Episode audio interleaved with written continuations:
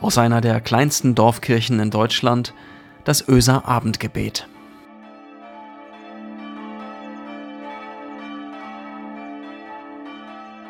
Herzlich willkommen zum Öser Abendgebet heute am 16. Februar. Mein Name ist Christiane Schuld. Und manchmal sehe ich den Wald vor lauter, lauter Bäumen nicht. Ich sehe manchmal die Bedürfnisse von meinen Kindern nicht, wenn sie irgendwie doof zu mir sind und so meine Nähe und Aufmerksamkeit suchen. Ich sehe manchmal nicht, wenn jemand meine Zeit braucht. Ich entdecke viele meiner blinden Flecken in meinem Alltag. Stellt euch vor, an wie vielen Menschen ihr vorbeigeht. Kann man sich jetzt zu Corona-Zeiten kaum vorstellen, aber ich nehme euch mit in eine volle Fußgängerzone zum Beispiel. Vielleicht fällt dir eine Frau mit pink gefärbten Haaren auf und ein Straßenmusiker, weil er sich Mühe gibt, aber wirklich schrecklich schief singt. Und dann staunst du noch über einen sehr groß gewachsenen, schlanken Mann mit Glatze. Wie viele Menschen aber hast du nicht gesehen, obwohl sie dasselbe tun wie du gerade? Sie tummeln sich in einer Einkaufsstraße, trinken einen heißen Kaffee oder schauen in die beleuchteten Schaufenster. Und dann gibt es da noch die Menschen, die weiter unten sind. Im wahrsten Sinne des Wortes, weil sie auf dem kalten Fußboden sitzen. Aber eben auch ganz schön weit unten im Ansehen der Gesellschaft. So ähnlich war es damals wohl auch bei dem blinden Mann in der Nähe der Stadt Jericho, wie er da saß am Stadtrand. Wir erfahren im Lukasevangelium nicht mal seinen Namen. Vielleicht soll das noch deutlicher machen, wie wenig dieser Mann damals im Blickfeld der Menschen war. Er sitzt also da und hört. Er muss hören, weil er nicht sehen kann. Muss hören, was um ihn herum passiert. Ob ihm vielleicht ein gefährliches Tier zu nahe kommt. Er hört, wie die Menschen um ihn herum sich bewegen. Ob sie beschwingt gehen oder schweren Schrittes. Er hat gelernt, so seinen Tag zu verbringen und dabei zu sein. Wenigstens für sich selbst, auch wenn keiner ihn wahrnimmt in dem Treiben vor der Stadt oder als Teil davon ansieht. Er ahnt, was um ihn herum passiert, nur weil er hört. Nun könnte er sich mit der Situation zufrieden geben und sie so annehmen und akzeptieren, wie sie eben ist aber in ihm scheint es eine Hoffnung zu geben. Eine Hoffnung auf mehr. Eine Hoffnung, dass er noch mehr sehen wird. Und so kommt es eines Tages zu folgender Situation. Er hört, wie die Menschen um ihn herum aufgeregt sind und tuscheln. Wer ist dieser Jesus? Meinst du, er ist wirklich Gottes Sohn? Und er hört die wütenden Stimmen. Wie kann er es wagen, sich Gottes Sohn zu nennen? Das glaubt ihr doch nicht wirklich. Der Mann hat schon den ganzen Tag so ein Gefühl im Bauch. Eine innere Unruhe, vielleicht ein Kribbeln. Er ist nervös und wittert seine Chance. Heute, vielleicht ist heute der Tag, der alles verändern wird. Als die Unruhe um ihn herum größer wird und er eine große Gruppe Menschen hört, ruft er, Jesus, Sohn Davids, hab Mitleid mit mir aber er wurde zurechtgewiesen von den Menschen, die da waren. Sei still, Mann! Jetzt hörten die Menschen ihn, erblickten ihn, aber haben sie ihn gesehen? Wirklich wahrgenommen? Aber ihm ist es egal. Wenn nicht jetzt, wann dann? Sohn Davids, erbarme dich meiner! Und Jesus hört ihn, ließ ihn zu sich bringen und fragte, was soll ich für dich tun? Herr, dass ich wieder sehen kann, bat der blinde Mann, und Jesus sprach, Mach die Augen auf und sieh, deine Glaubenstreue hat dich gerettet.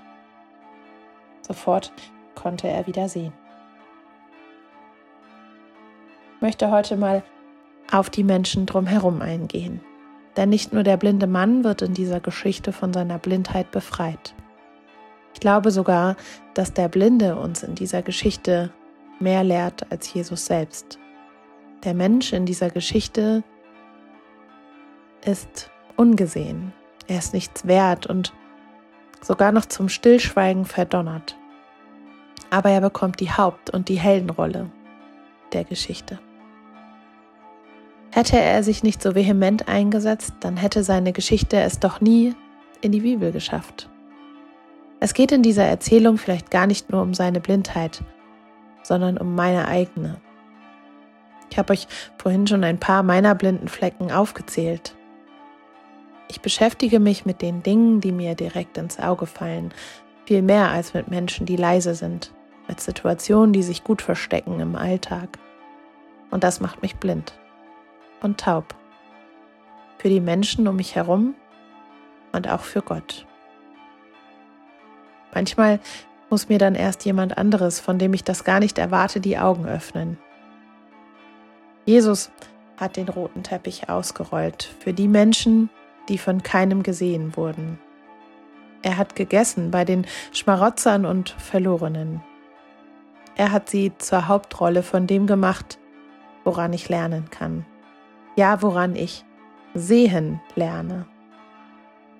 Aber nicht so, dass ich mich schämen muss, sondern eben gut verpackt, sodass ich mich angesprochen fühle und motiviert.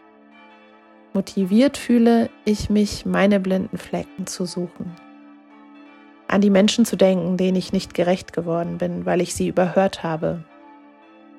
An die Menschen zu denken, die ich verletzt habe, weil ich mir nicht die Mühe gemacht habe, sie wirklich zu sehen. Und ich gehe auf die Suche nach Verletzungen, die entstanden sind, als ich mich nicht gesehen gefühlt habe oder nicht gehört. Jesus rückt für mich in den Hintergrund der Erzählung und für dich, damit du Raum bekommst zu sehen und gesehen zu werden, zu hören und gehört zu werden und dir die Augen öffnen zu lassen von den Blinden. Deine Treue zum Glauben hat dich gerettet, sagt Jesus zu dem blinden Mann. Bei solchen Worten fühlt sich mein Glaube oft ganz klein an, nicht genug. Und auch dort finden wir eine Auflösung in der Geschichte. Wir erfahren nicht viel vom Glauben des blinden Mannes, aber eines ganz gewiss, dass Jesus seine Chance war an diesem Tag, zu diesem Zeitpunkt. Es war die letzte Chance, denn danach beginnt die Passionsgeschichte. Der blinde Mann, der hatte ein Gefühl. Er saß da und es begann mit einem Gefühl das sich in Mut entwickelte und sein Leben veränderte. Manchmal sind es nur ganz kleine Momente, nur ein Kribbeln, eine innere Unruhe, die zu etwas Großem werden, etwas, das unser Leben verändern kann. Glaube, in diesen Gefühlen, da finden wir Gott. So treibt er uns an, ganz sanft, mit einem Kribbeln oder einem Schmunzeln.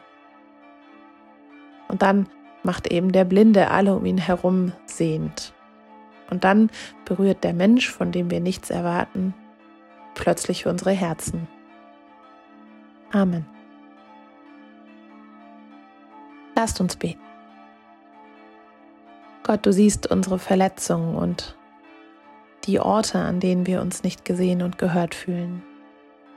Gerade jetzt in dieser Zeit noch mal mehr und du siehst, was wir nicht sehen.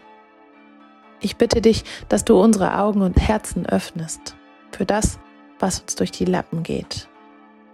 Bei uns gibt es blinde Flecken im Leben, in unseren Familien, in unserem Umfeld, aber auch in unserer Gesellschaft. In dem Corona-Leben fehlt der Raum für viele Menschen, der Blick für viele Menschen. So viele werden gerade nicht gesehen, weil das Virus so viel Raum einnimmt in unserem alltäglichen Leben. Gib diesen Menschen eine Stimme und das Gefühl, dass sie doch gehört werden, dass sie gesehen werden, wenigstens von dir.